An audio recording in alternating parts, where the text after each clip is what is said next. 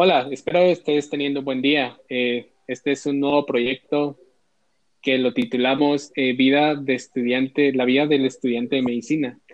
Este es un proyecto el cual, en el cual vamos a estar desarrollando temas referentes a medicina y otros, y otros temas relacionados a la salud pública. Y el día de hoy eh, me acompañan otros compañeros, los cuales se van a presentar. Y por favor, preséntense. Buen día, mi nombre es Samantha Guzmán. Hola, mucho gusto. Soy Marcelo Pérez. ¿Qué tal? Soy Pablo Ascú. Y su servidor, eh, Brian Gómez. Entonces, el día de hoy nuestro tema a discutir es sobre la importancia de los micronutrientes y los problemas que estos causan si hay un consumo deficiente de los mismos. Entonces voy a exponer un caso y luego a eso eh, vamos a desarrollar una conversación sobre este tema. Y resulta que en una comunidad de Oriente se desarrolló una encuesta nutricional en donde se determinó que la mayoría de hogares no se incluyen alimentos ricos en zinc en, zinc en la dieta. Entonces, la jefatura de distrito de salud de esa comunidad, al, analizar los resultados, eh, deciden implementar una estrategia eh, en donde se les pueda brindar un mensaje a la población sobre la importancia del zinc, haciendo mención sobre sus generalidades y los problemas que causa su deficiencia. Entonces, compañeros, yo quisiera que alguno de ustedes me pueda comentar eh, le pueda explicar a nuestra audiencia eh, qué es el zinc, que nos hable generalidades sobre esto. Ok, eh, pues voy a empezar a hablar yo. El zinc es un micronutriente que desempeña un papel fundamental en el crecimiento y el desarrollo infantil. La deficiencia del mismo se asocia con la desaceleración del crecimiento, el déficit inmune, alteraciones en el tracto gastrointestinal, aumento del estrés oxidativo, asimismo la generación de estados proinflamatorios, trayendo como consecuencia un retardo en el crecimiento y la predisposición a sufrir de infecciones. Cabe resaltar que la deficiencia del zinc es un problema de salud pública cuando su prevalencia supera el 20% y actualmente en Guatemala esta cifra alcanza el 35%, llegando incluso a un 46.7% en algunas regiones, donde también se presentan prevalencias elevadas de retardo en el crecimiento. Cabe resaltar que Guatemala es uno de los países latinoamericanos con mayor riesgo de padecer enfermedades por deficiencia de zinc. Muy interesante y gracias por tu aporte, Samantha. Eh, la verdad es que, pues bueno, ya estando en la temática y en contexto todos, eh, quisiera que eh, uno de ustedes también explicara, si ya, ya conocemos ahora las generalidades, sabemos que el zinc es un micronutriente, entonces quisiera que uno de ustedes me hable sobre dónde podemos encontrar el zinc, cuáles son esos alimentos que nos van a proporcionar eh, el zinc. Por favor. Sí, eso, ajá, eso lo puedo mencionar yo. Em, eh, hay una gran variedad de alimentos que podemos nosotros elegir. Eh, entre los principales que contienen más zinc, podemos hablar de los que son de origen marinos, que sabemos principalmente los mariscos, em, seguido también de carnes rojas como carne de res, es una carne también muy rica en, en zinc. Y son alimentos, pues en este caso son un poco eh, caros, pero también hay otros alimentos un poco más baratos como eh, lácteos, eh, huevos, diferentes tipos de cereales integrales. Uno de los que más recomendados sería el cornflakes de Kellogg's. Es muy bueno y también es muy simple de adquirir. Y entre otras también hay las nueces. Yo creo que estos abarcarían los elementos eh, principales en los que nosotros podemos encontrar el eh, zinc. Gracias por tu aporte, compañero.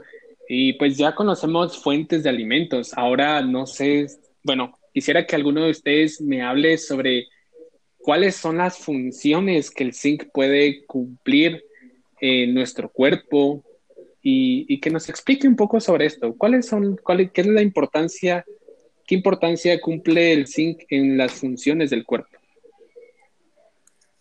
Sí, eso también lo puedo mencionar yo. Eh, em, las funciones eh, más importantes que podemos tener, eh, yo creo que hay una lista que podemos hacer. Em, y entre la, principal, la número uno, sería una función cerebral. Ayuda a, a la función cerebral, al desarrollo del cerebro, a la capacidad de, cognitiva, entre otras. Eh, también ayuda a la maduración sexual. Eh, una función también muy importante es la, la función ocular normal. Y aprovechando que estamos hablando de esto, también ayuda a la visión nocturna. una función que a mí me gusta mucho es la función cardiorrespiratoria. también ayuda a la fertilidad y reproducción y es importante para el desarrollo y crecimiento fetal.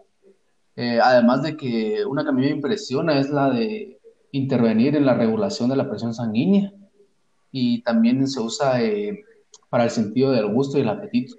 Ah, y por último, tal vez eh, mencionar que también ayuda y, y es muy importante en la respuesta inmunológica.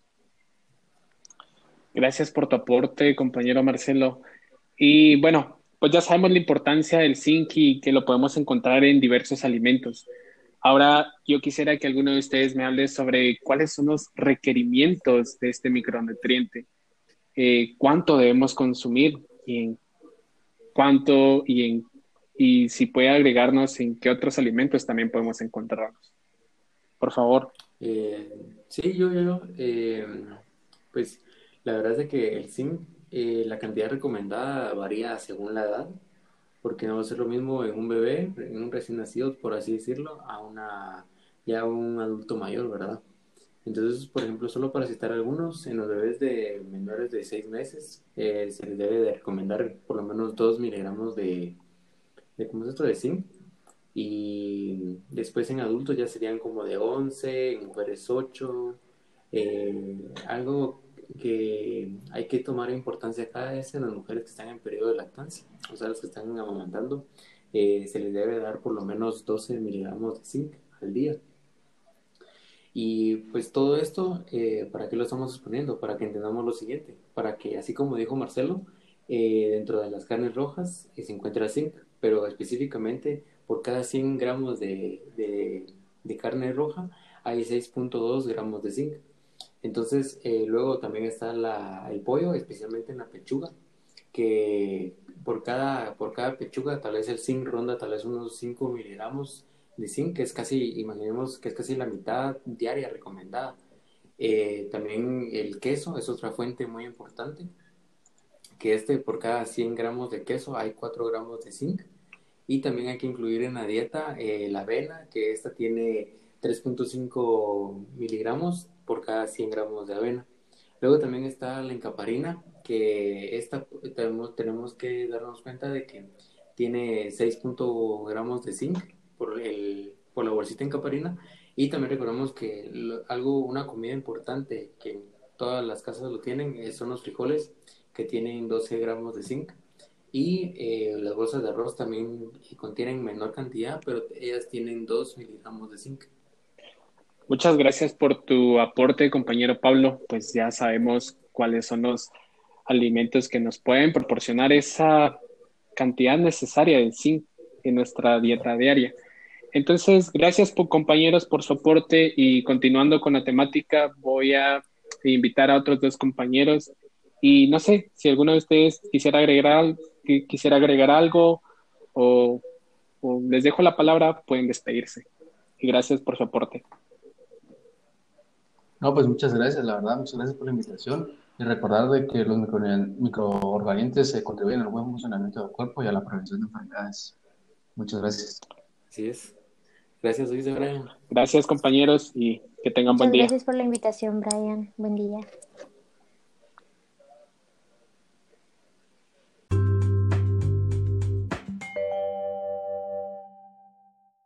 Continuando con nuestro tema eh, de esta semana, que estamos hablando sobre los micronutrientes y su importancia, incluso estamos hablando sobre las carencias y los problemas que estos eh, pueden ocasionar debido a su deficiencia.